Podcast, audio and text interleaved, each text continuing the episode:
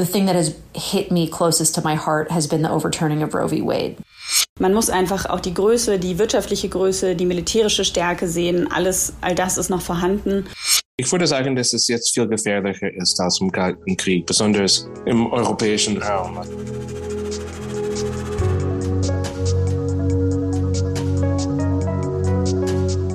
Hallo, ich bin Sandra Klüber. Wir haben hier im FAZ-Podcast für Deutschland in den vergangenen Monaten immer wieder über den russischen Angriffskrieg auf die Ukraine und seine Folgen berichtet. Denn diese sind riesig und könnten die Welt für immer verändern. Das sieht auch Bundeskanzler Olaf Scholz so. Wir erleben eine Zeitenwende. Und das bedeutet, die Welt danach ist nicht mehr dieselbe wie die Welt davor. Mit der Ausrufung dieser Zeitenwende hat Scholz in seiner Regierungserklärung im Juni eine kontroverse Diskussion ausgelöst. Aber in der Sache hat er vermutlich recht. Die Welt wird nicht mehr dieselbe sein. Warum das so ist und wie sich die Macht in der Weltpolitik verschieben könnte, das wollen wir uns in dieser Serie in den letzten beiden Augustwochen genauer anschauen. Wir wollen unseren Fokus dabei auf fünf Länder setzen. Amerika, China, Saudi-Arabien, Indien, und natürlich auch Russland selbst. Fünf Länder, deren Rolle in der Welt wir besonders spannend finden und die man in den kommenden Jahren auf jeden Fall im Blick behalten sollte. Mit dabei ist auch meine Kollegin Kati Schneider, die im Wechsel mit mir durch die Folgen führen wird. Genau, und nachdem wir uns den fünf Ländern gewidmet haben, spreche ich in der letzten Episode mit Klaus-Dieter Frankenberger über unsere Recherche und die Einordnung ins große Ganze. Er ist der ehemalige Außenpolitikchef der FAZ und hat über 30 Jahre über Außenpolitik geschrieben. Und ja, wir freuen uns natürlich sehr, dass er Teil unserer Serie ist. Die neuen Folgen gibt es dann in den nächsten zwei Wochen, jeden Montag, Mittwoch und Freitag. Aber bevor wir so richtig starten, Sandra, ist es wichtig, am Anfang einmal zu klären, warum wir uns für diese fünf Länder überhaupt entschieden haben, oder? Auf jeden Fall. Denn es gibt ja kein allgemeingültiges Ranking, das bestimmt, welches Land besonders mächtig ist in der Welt. Es gibt ganz verschiedene Faktoren, die Ländern globale Macht geben. Ja, beispielsweise der Anspruch auf Hegemonie, was bedeutet, dass das Land sich zum Ziel gesetzt hat, internationale Macht haben zu wollen oder anzustreben. Dann gibt es Bündnisse wie die G7 oder die G20, in denen sich die sieben bzw. 20 größten Industriestaaten mit Fragen der Weltwirtschaft beschäftigen. Ja, und ein weiterer Faktor sind zum Beispiel militärische Verteidigungsbündnisse wie die NATO. Und natürlich auch die militärische Stärke, das Wirtschaftswachstum, Bodenschätze oder eine strategisch wichtige Lage. Das alles kann einem Land Macht verleihen. Trotz heftiger Kritik wegen der Menschenrechtslage in Saudi-Arabien hat US-Präsident Biden am Abend den saudischen König Salman und den Kronprinzen Mohammed bin Salman getroffen. With respect to the murder of Khashoggi, I said very straightforwardly, for an American president to be silent on an issue of human rights is inconsistent with who we are and who I am. I'll always stand up Democracy for was born more than 2,000 years ago in Europe, but today its largest home is India. The ongoing live fire military drills that China's conducting surrounding Taiwan were ballistic missile launches. Welche Handhabe hat denn die deutsche Politik, um dieser Gasverknappung zu begegnen? So bitter wie es ist, aus Gas aus Russland keine, muss man sagen. Wir lassen nicht zu, dass der russische Angriffskrieg die Welt in Hunger stürzt. Wir handeln gemeinsam, wir handeln als stärkste Industriestaaten der Welt in einer besonderen Verantwortung. Russia's brutal and unprovoked assault on its neighbor Ukraine has fueled a global energy crisis and has sharpened the need to achieve long-term reliable energy security and stability. We have to work together to mitigate the immediate fallout of this crisis. In jeder Folge sprechen wir mit unseren FAZ-Korrespondentinnen und Korrespondenten vor Ort. Die berichten zum Teil seit vielen Jahren aus und über die Länder. Außerdem wird uns in jeder Folge ein Mensch aus dem Land selbst ganz persönliche Einblicke geben. Und wir sprechen immer mit einer Historikerin bzw. einem Historiker. Das ist der FAZ-Podcast für Deutschland mit unserer sechsteiligen Serie Die Machtprobe. Folge 1 Amerikas Spaltung. Also ich bin Michael Kimmage. Ich bin ein Professor an der Catholic University of America und auch ein, ein Fellow am German Marshall Fund und äh, im Wilson Center in Washington, D.C. Ein Detail hat Michael Kimmich da jetzt gerade nicht erwähnt. Er ist nicht nur Historiker, er hat auch unter Obama für zwei Jahre im US-Außenministerium gearbeitet, im Team der strategischen Planung. Er weiß also, wie Außenpolitik funktioniert. Ich wollte von ihm wissen, wie sich die USA eigentlich zur führenden Weltmacht entwickelt haben. Das klassische Rezept, militärische, wirtschaftliche und moralische Macht zusammen zu benutzen, äh, das ist wirklich äh, fast die Tradition in den USA. Okay, Militär, Wirtschaft und Moral. Fangen wir mal mit der Wirtschaft an. Wann begann eigentlich der Wirtschaftsboom in den USA? Ja, tatsächlich ist es so, dass hier Ende des 19., Anfangs des 20. Jahrhunderts die große Zeit des Wirtschaftswachstums war. Also in diesen Jahren ist das Bruttosozialprodukt stetig gestiegen. Es hat einen riesigen Boom in den goldenen Zwanzigern gegeben. Ähm, der Weltkrieg hatte, der erste hatte die, die amerikanische Industrie angekurbelt. Gleichzeitig hatte man die Einfuhrzölle erhöht, was dieser Protektionismus hat hier, hat die Wirtschaft gestärkt. Ähm, es ist sehr, sehr viel hergestellt worden. Der, Aus, der Ausbau des, des Eisenbahnsystems, das war bis zur Great Depression in den, in den 30ern auf jeden Fall eine goldene Zeit der amerikanischen Wirtschaft. Das ist Sophia Dreisbach, unsere Amerika-Korrespondentin, die für die FAZ aus Washington, D.C. berichtet. Aber kommen wir erstmal zurück zu Michael Kimmich. Denn er sagt ja, dass neben der Wirtschaft auch die militärische Stärke ein ganz wichtiger Faktor ist, der dazu geführt hat, dass die USA zur Weltmacht wurden. USA ist vielleicht von Charakter her mehr isolationistisch als international orientiert, aber das hat sich geändert in 45 oder schon früher. Secretary of State George C. Marshall, in further talks on his European aid program, underlines the need for full cooperation. Mit dem Marshallplan hat Amerika es nach dem Zweiten Weltkrieg geschafft, die Wirtschaft in Europa wieder anzukurbeln und hat gleichzeitig den Kommunismus und die Sowjetunion aus Westeuropa zurückgedrängt. Zweiter sehr wichtiger Punkt ist Vietnamkrieg. Und ähm, wenn man jetzt über Spaltung in der Gesellschaft denkt in den USA, ist ein sehr wichtiges Thema. Es fängt nicht an in 2016 mit Donald Trump. Äh, es geht zurück zur Vietnamkrieg. Und das ist eine Debatte oder ein Streit über die Rolle der USA in der Welt.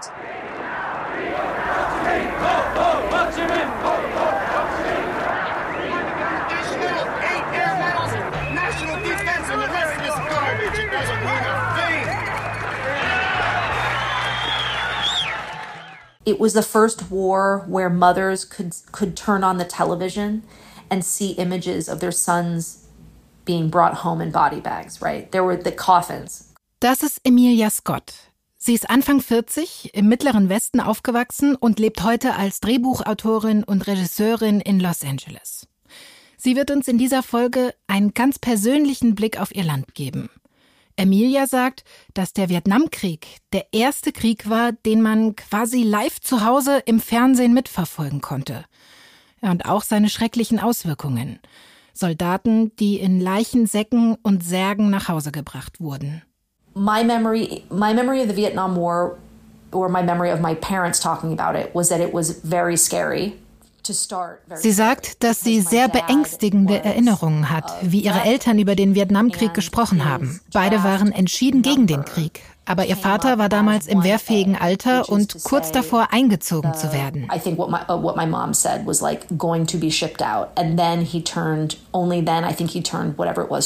Sie erzählt mir dann von der Red Scare, der roten Angst.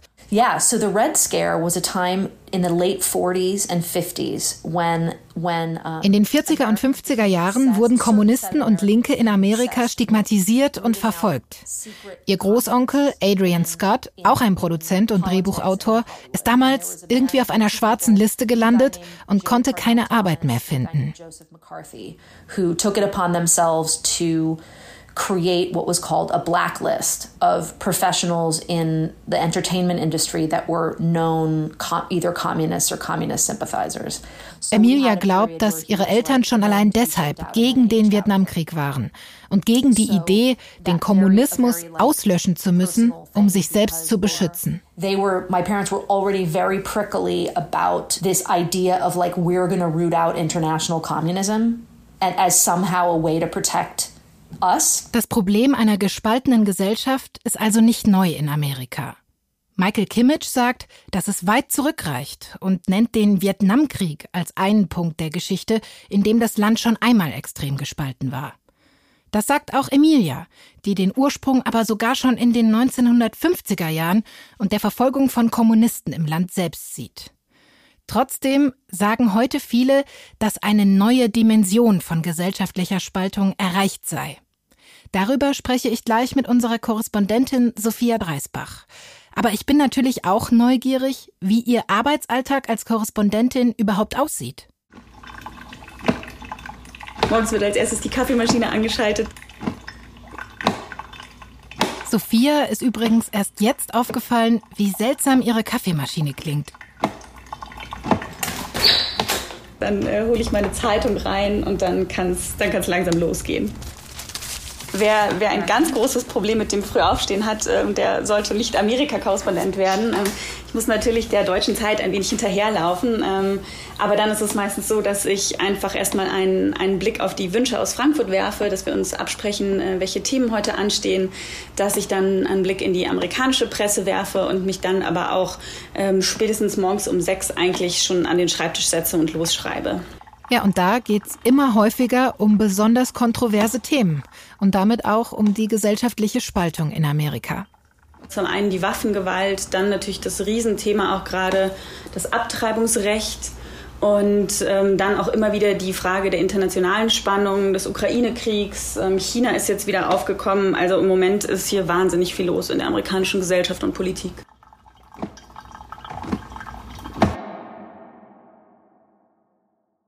There's no point in saying good morning because it certainly is not one. This morning, the radical Supreme Court is eviscerating Americans' rights and endangering their health and safety. But the Congress will continue to act to overcome this extremism and protect the American people. Von einem guten Morgen kann keine Rede sein. Das hat Nancy Pelosi, die Vorsitzende des Repräsentantenhauses, gesagt. Und zwar im Juni, als klar war, dass der Supreme Court das bisherige Abtreibungsrecht in Amerika tatsächlich gekippt hat. Roe v. Wade, ein Grundsatzurteil, das fast 50 Jahre galt und wodurch bisher Abtreibungen in ganz Amerika erlaubt waren. Jetzt können die Bundesstaaten selbst darüber entscheiden. Sophia war vor kurzem dabei, als in Kansas zum ersten Mal in einem Bundesstaat darüber abgestimmt wurde.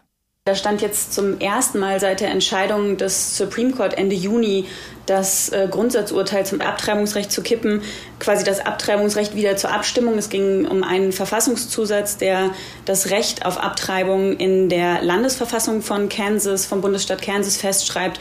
Darüber wurde jetzt im Zusammenhang mit den Vorwahlen abgestimmt und eine überwältigende Mehrheit hat sich, also 60 Prozent haben sich bei einer irren Wahlbeteiligung, die ganz untypisch ist für diese Vorwahlen, dafür ausgesprochen, versprochen, dass das Recht auf Abtreibung in der Verfassung verankert bleibt. Also ein großer Erfolg für die Abtreibungsbefürworter in den Vereinigten Staaten. So wie Kansas können seit dem Supreme Court-Urteil also alle Bundesstaaten selbst entscheiden, wie streng ihre Abtreibungsgesetze sind.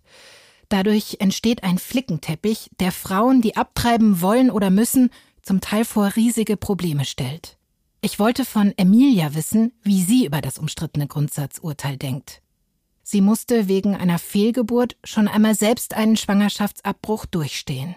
Not only am I someone who has been pro choice my whole life, but I'm someone who um, needed to have a DNC, which is the medical term for an abortion, after having a miscarriage that didn't complete properly. So my Abortion story is a healthcare story. Sie findet den Gedanken unerträglich, dass ein Zellhaufen mehr Rechte haben soll als sie selbst. Cluster of cells has more rights than I do. Abtreibungsgegner würden davon sprechen, dass Gott diesem Zellhaufen bereits eine Seele eingehaucht hat. Das zeige, wie verrückt das ganze Thema sei. God has breathed a, soul into that cluster of cells. It, is as important. I can, I can imagine that person's opinion? Sie sagt mir, dass sie dieser Weltanschauung deutlich widerspricht. Emilia möchte, dass jeder seine eigenen Moralvorstellungen ausleben kann und seine eigenen Entscheidungen selbst treffen kann.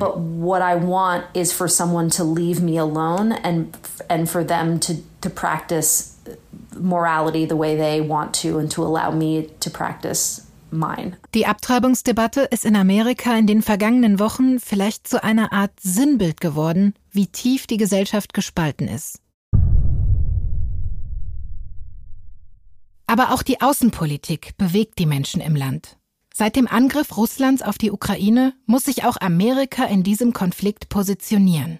I spoke last night to President Zelensky of Ukraine, and I assured him that the United States, together with our allies and partners in Europe, will support the Ukrainian people as they defend their country. Präsident Joe Biden sagt der Ukraine also seine volle Unterstützung zu und stellt sich damit klar Russland, dem ewigen Feindbild Amerikas, entgegen. Ich würde sagen, so dramatisch wie es klingt, ich würde sagen, dass es jetzt viel gefährlicher ist als im Kalten Krieg, besonders im europäischen Raum. Also im Kalten Krieg gab es einen eisernen Vorhang und äh, es gab bestimmte Regeln. Meine, nicht immer perfekt. Also Westberlin war immer äh, Spannungsfeld und äh, könnte zur, zur, zur aktiven Krieg äh, äh, führen, aber es ist nicht stattgefunden. Also was man jetzt hat, ist fast ein direkter Krieg zwischen den USA und Russland in der Ukraine. Massive Waffentransport äh, von den USA nach der Ukraine, natürlich mit europäischen Partnern und, und Alliierten und ein paar auch asiatische Partner dabei. Und Russland führt eine aktive und sehr, sehr große Krieg mitten in Europa was nach 45 nicht passiert ist. Also es gibt meiner Meinung nach keine Regeln im Moment. Es gibt eine riesige Grenze zwischen USA und Russland oder Westen und Russland. Und es ist äh, äh, eine aktive Schlachtfeld. Äh, also wir wohnen noch im nuklearen Zeitalter, wie im Kalten Krieg, aber es ist leider gefährlicher geworden am, am Boden. Das sagt der Historiker Michael Kimmich. Und auch die Spannungen mit dem zweiten großen Gegenspieler der USA wachsen gerade. China wird bisher vor allem als wirtschaftliche Bedrohung angesehen. Aber östlich von China zeichnet sich im Moment auch eine neue militärische Eskalation ab. Sophia, wie schätzt du Amerikas Handeln ein, falls China sich Russland quasi zum Vorbild nehmen sollte und Taiwan tatsächlich angreift? Die Sprecherin des Repräsentantenhauses Pelosi hat gerade ihre Taiwan-Reise abgeschlossen.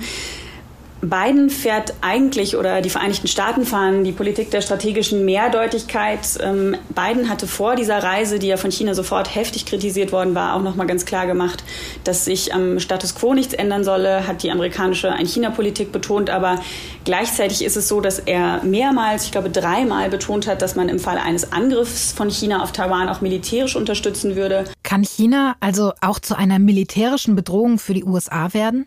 Also China hat natürlich große Ehrgeiz und es gibt diese ständige wirtschaftliche Wettbewerb zwischen äh, USA und China. Und wenn es zum Krieg kommt in Taiwan, dann hat man vielleicht was Ähnliches, was, was, was in, in der Ukraine äh, passiert, eine ähnliche Situation. From this day forward, it's going to be only America first. America. That we're all connected as one people. If there is a child on the south side of Chicago who can't read, that matters to me, even if it's not my child. Wir haben hier gerade die beiden direkten Vorgänger von US-Präsident Joe Biden gehört. Donald Trump und Barack Obama. Ein republikanischer und ein demokratischer Präsident, die wohl politisch und persönlich Welten trennen. Ende des Jahres werden die Demokraten und Republikaner ihre Präsidentschaftskandidaten für die nächste Wahl in zwei Jahren bekannt geben. Stand jetzt soll für die Demokraten wieder Joe Biden ins Rennen gehen. Obwohl sein Alter schon jetzt immer wieder Thema ist und von den Republikanern oft als Zielscheibe für Sticheleien genutzt wird. Biden wäre zum Antritt seiner zweiten Amtszeit 82 Jahre alt. Aber wie sieht es bei den Republikanern aus? I want to pick somebody that's going to win, and this man is going to win. A lot of people said, Oh, who are you endorsing? There's no doubt about who I'm endorsing. All of whom have my complete and total endorsement, so uh, hopefully you can get out there and vote. Das war unverkennbar Ex-Präsident Donald Trump, der 2024 wieder antreten könnte. Sophia, für wie realistisch hältst du es denn, dass Donald Trump tatsächlich noch mal ins Weiße Haus einziehen könnte? Tja, das ist eine sehr gute Frage, die auch hier immer wieder gestellt wird. Ähm es ist so, dass man nicht leugnen kann, dass Trump immer noch sozusagen nah genug dran ist, als dass es klappen könnte. Ähm, gleichzeitig ist aber auch die ehrliche Antwort, es wird nicht unbedingt besser auf republikanischer Seite, wenn es nicht Donald Trump wird. Also es gibt viele in seiner Partei, die seine Rhetorik aufgegriffen haben. Es gibt äh, viele, die seine, seine Aggressivität aufgegriffen haben, was die Politik angeht. Äh, Ron DeSantis ist ein Kandidat, den man manchmal als Trump mit ein wenig mehr äh, intellektuellem ähm, Verstand bezeichnet. Das heißt, nur weil es nicht Trump werden wird, heißt es nicht unbedingt, dass, dass es eine, eine ganz andere Richtung der Politik werden würde hier in Amerika. Ich hatte Ihnen ja schon gesagt, dass unser Historiker Michael Kimmich auch von 2014 bis 2017 im US-Außenministerium gearbeitet hat. Deswegen finde ich es sehr spannend zu wissen, ob er findet, dass man der Außenpolitik eigentlich anmerkt, ob der amtierende Präsident der demokratischen oder der republikanischen Partei angehört. Also im Prinzip äh, sollte es keinen Unterschied machen, wenn man im Außenministerium arbeitet. Also es, man arbeitet für das Volk oder für das Land, für die Verfassung äh, und nicht für eine Partei. Das ist natürlich die Theorie oder die, äh, die Ideal wie traumatisch diese Wende in 2016 war von Barack Obama zur, äh, zur Donald Trump und gerade für die Außenministerium und die haben zu dieser Zeit, also ich war nur bis Januar äh, 2017 im, im, im Außenministerium, also kann nur über diese Zeit sprechen. Genau, also es gab große Trauer, äh, dass Trump gewonnen hat im Außenministerium, ganz klar sogar für die, die Republicans waren, die wollte das nicht. Äh, und die haben, würde ich sagen, recht gehabt im Sinn, dass Trump hat viele Schaden äh, an Außenministerium und an die amerikanische Diplomatie äh, gebracht. Sophia, was genau hat Joe Biden außenpolitisch eigentlich anders gemacht als sein Vorgänger Donald Trump? Joe Biden hat schon vor seiner Wahl gesagt, unter Trump habe die Glaubwürdigkeit Amerikas wahnsinnig gelitten und er wolle das wieder ändern. Und genau das ist auch das, was er getan hat. Er hat sich von America First wieder abgewandt. Er hat gesagt, Amerika ist zurück auf der internationalen Bühne, hat äh, sich wieder zum Pariser Klimaabkommen bekannt, hat sich wieder an die Seite der NATO gestellt und jetzt mit diesem finalen Schulterschluss mit, mit der Ukraine ganz deutlich gemacht, wie wichtig ihm dieses transatlantische Verhältnis ist. Und äh, gerade erst hat der Senat auch überparteilich mit mit, mit äh, großer Mehrheit, nur mit einer einzigen Gegenstimme, ähm, den Beitritt ähm, Schwedens und Finnlands zur NATO gut geheißen. Also man ist ganz klar daran interessiert, wieder, wieder auf der politischen internationalen Bühne mitzuspielen. Als dritten Punkt für Amerikas Erfolg und Aufstieg als globale Weltmacht hat Michael Kimmich ganz am Anfang dieser Folge die Moral der Amerikaner genannt. Militärische, wirtschaftliche und moralische Macht zusammen zu benutzen, das ist wirklich äh, fast die Tradition in den USA. Eine moralische Macht, die von Amerika ausgeht. Was könnte Michael Kimmich damit eigentlich gemeint haben? A, a country that has taken in different races and is it is doing the messy work of living in a pluralistic and democratic society full of all of the different ideas where a a person who came here on a boat with the clothes on their back can make a life for themselves. Für Emilia ist das also klar. Eine pluralistische und demokratische Gesellschaft voller unterschiedlicher Ideen. Ein Land, in dem ein Mensch nur mit dem Nötigsten dabei auf einem Boot ankommen und dann alles erreichen kann. Kostenfrei studieren können, ein Ingenieur werden, an der Queensbridge mitbauen, ein Haus kaufen und dank harter Arbeit ein privilegiertes Leben führen können my great my great grandparents and my grandparents. Das war also kein zufälliges Beispiel. Emilia hat gerade die Einwanderungsgeschichte ihrer italienischen Urgroßeltern nacherzählt. Wenn Emilia an amerikanische Werte und Moral denkt, muss sie also ziemlich weit zurückgehen in der Geschichte. Uh, a place uh, like rock and roll. It's weird to say, but rock and roll music. They're all living, the devil may care, and I am just a devil with love to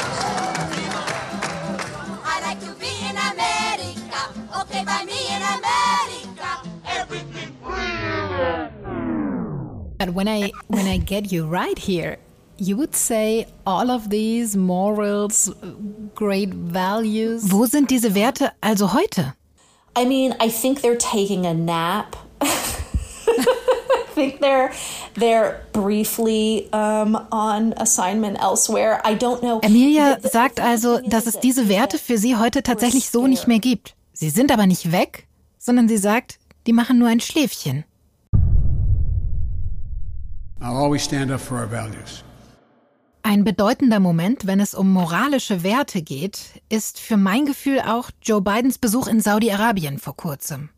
Es hat große, große Empörung gegeben. Also Biden hatte vorher noch gesagt, also erst hat es geheißen, äh, er werde den Kronprinzen gar nicht treffen, dann hat er ihn doch getroffen, dann hat er ihm ganz im Sinne der Symbolik nicht die Hand geschüttelt, sondern nur einen Fistbump gegeben, also quasi die, die Fäuste aneinander gelegt zur Begrüßung.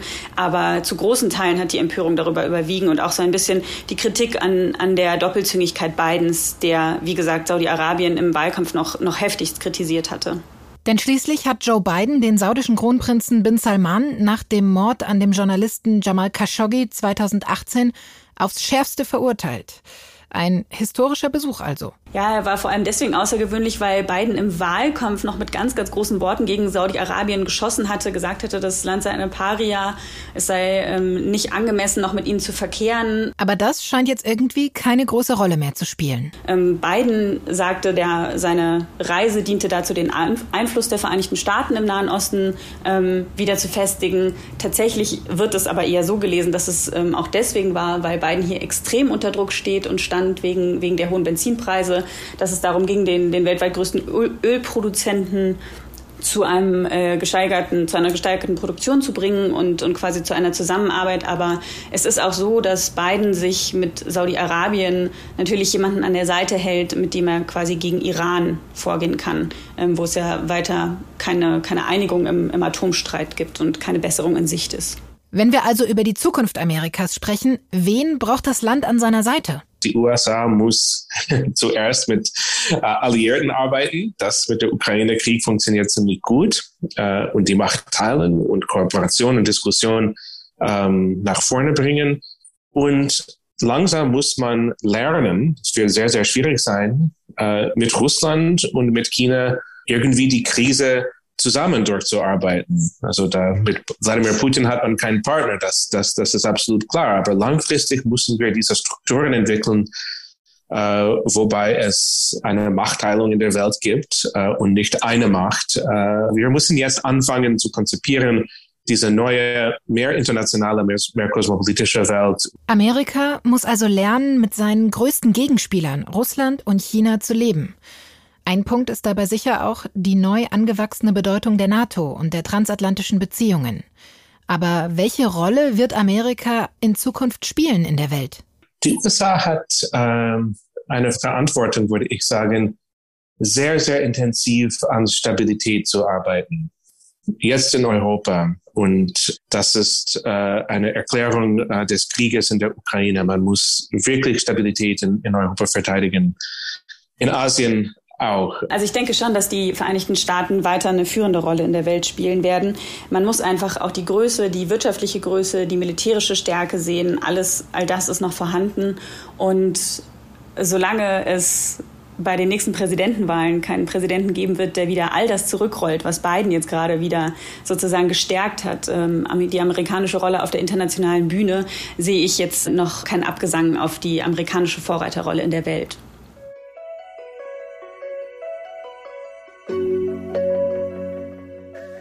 Was glauben Sie, welche Rolle Amerika in Zukunft spielen wird? Wie wird sich die Bedeutung des Landes verändern? Wir sind sehr gespannt. Schreiben Sie uns also gerne Ihre Meinung an podcast.faz.de. Wir möchten uns ganz herzlich bei unseren drei Gesprächspartnern heute bedanken: Sophia Dreisbach, Michael Kimmich und Emilia Scott. Produktion David Brucklacher, Redaktion Kati Schneider, Sabine Schmidt und ich, Sandra Klüber. Wenn Ihnen diese Folge gefallen hat, dann würden wir uns freuen, wenn Sie auch unsere nächsten Episoden zu China, Russland, Indien und Saudi-Arabien hören und natürlich auch unsere Abschlussfolge mit Klaus-Dieter Frankenberger. Am Mittwoch geht es hier also weiter mit Saudi-Arabien in unserer Serie Die Machtprobe. Vielen Dank fürs Zuhören. Machen Sie es gut.